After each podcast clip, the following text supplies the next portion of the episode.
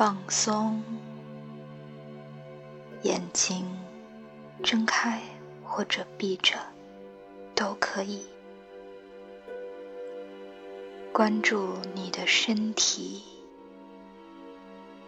感觉你平静的呼吸，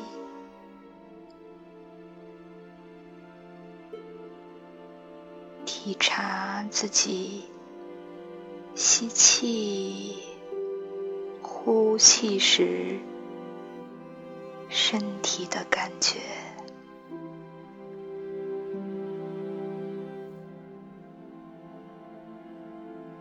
在这种体察的基础上，再建立一个新的第三者的身份，来感受自己的体察行为本身。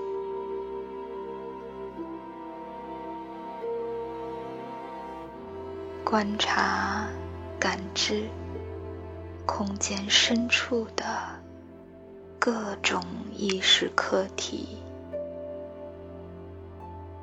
同时不要被他们沾染、牵绊，不要去试图追寻胡萝卜，也不要去和那些。万树枝作斗争，就是简简单单的观察，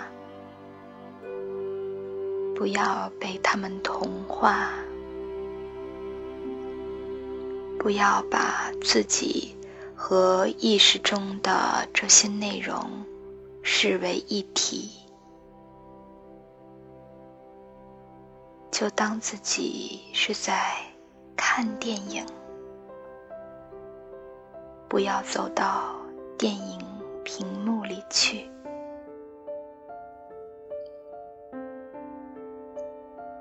任由各种经历和体验都来来去去，不要尝试去影响他们。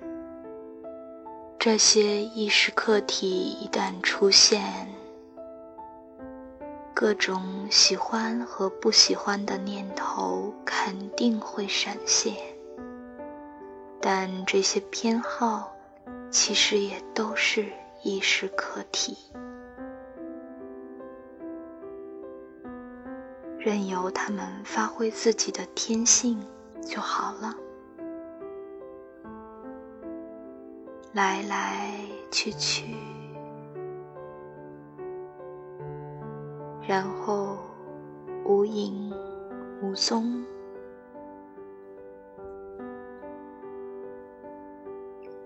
关注当下这个时刻，不要管过去，也不要管未来。抛开当下这个时刻和其他时刻的连结，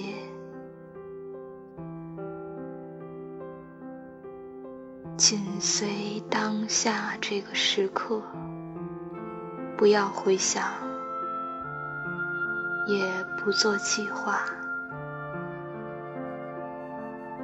没有沾染。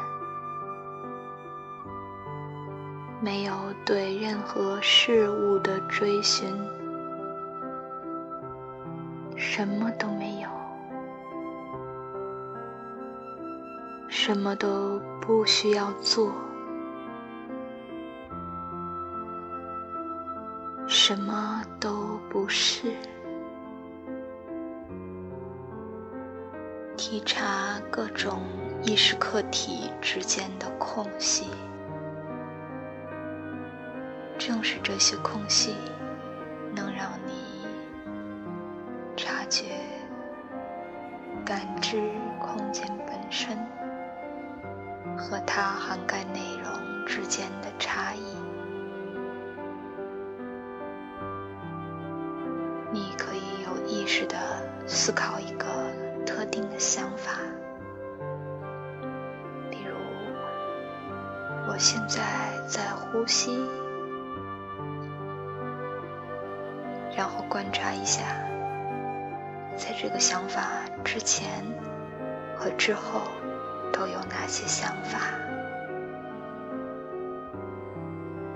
你会惊讶的发现一些宁静的快乐，一些还没有被用过的能力，以及一片富饶的空白空间。体察感知空间的广阔属性。它是无边、平静、安宁、空白的，等待有意识客体出现在其中，感知空间广阔的，足以容纳任何事物。它始终在那里，始终值得依赖，永远不会被划过其间的各种意识客体所取代、所影响。不要试图给这个感知空间一个定义。这个定义注定是错的，因为对感知空间的定义本身，也是感知空间漂浮的意识客体之一。你只需要感受它的存在，它在起作用。它解释了无限，这就够了。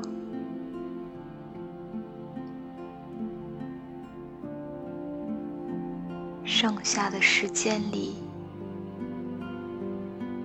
你可以自己动作轻柔的探索、感知空间的各种性质。仅仅是探索、感受，不要下结论，不要赋予意识空间以概念。你可以感受一下，这个空间是不是本身就充满了光辉？看看它是不是本来就充满了微妙的同情心，还可以看看其间漂浮的各种意识课题，能不能让它产生稍许的改变。